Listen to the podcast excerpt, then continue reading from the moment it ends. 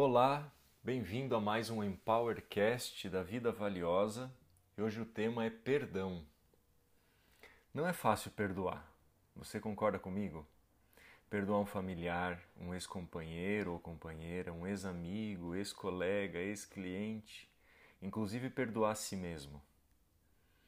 E uma das causas da dificuldade do perdão é que a gente acredita que ao perdoar, a justiça não será feita. Que o fato da gente perdoar, a pessoa não vai sentir a dor que sentimos. Que ao perdoarmos, estamos autorizando que essa pessoa ou outras pessoas cometam esses mesmos erros com a gente. E a gente precisa entender que o perdão não é sobre o outro, o perdão é sobre si mesmo. Aliviar a própria vida, evoluir através das experiências e encontrar um nível mais elevado de amor, porque o perdão é amor. Então, existem alguns passos para a gente evoluir no processo do perdão.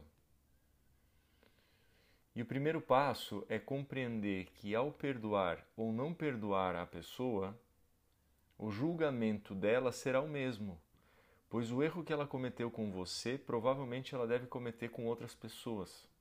E uma hora essa conta vai chegar. Então você perdoando ou não perdoando, a experiência que essa pessoa vai viver por ter falhado vai ser inevitável.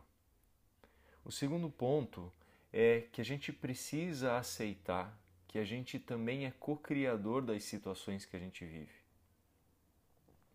Em algum ponto, a gente comete falhas, a gente comete erros nessa dinâmica. E esse é um passo desafiante, porque a gente não quer dar o braço a torcer ao assumir a nossa falha na dinâmica.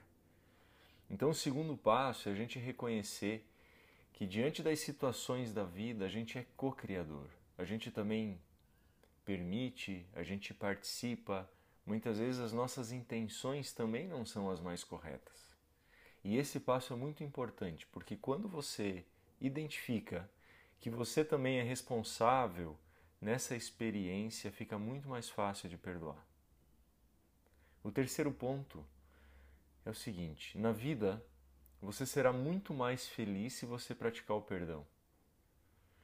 Porque você terá que perdoar muitas e muitas e muitas e muitas vezes nessa jornada da vida. Não é apenas as situações que já aconteceram.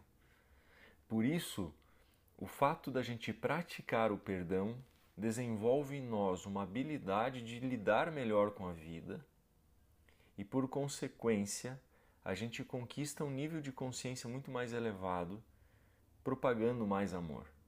E o terceiro passo é que, ao perdoar, a gente aprende com a experiência. Quando a gente fica no ressentimento, a gente bloqueia a compreensão das experiências vividas aí. Então a gente precisa aprender a encher no o nosso copo da vida Todos os dias a gente, através das experiências, a gente vai enchendo o nosso copo e a gente também tem que aprender a esvaziar esse copo. Porque quando o copo está cheio, ele não permite a chegada de novas experiências, de novas emoções. Por isso que pessoas ressentidas acabam se isolando do mundo, acabam afastando pessoas, porque o copo está cheio, não permite a chegada de novas experiências da vida.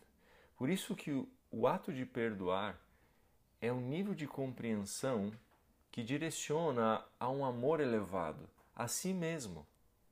Então, quando você perdoa, você está informando que você se ama. E o outro vai viver as experiências do outro. Não adianta a gente manter o ressentimento na esperança de que essa pessoa um dia pague o preço do sofrimento que a gente teve. Porque isso é um assunto divino. Isso é um assunto da própria vida, da própria lei do dar e receber. Então perdoe. Perdoe. Perdoe o mundo, perdoe a ti mesmo, perdoe as experiências, por mais difícil que seja. Siga esses passos e eu tenho certeza que você vai se sentir muito mais feliz. E quanto mais perdão você ofertar ao mundo, mais amor o mundo ofertará a você. Espero que você tenha gostado. Me siga nas redes sociais e no site vidavaliosa.com.br. Um grande abraço.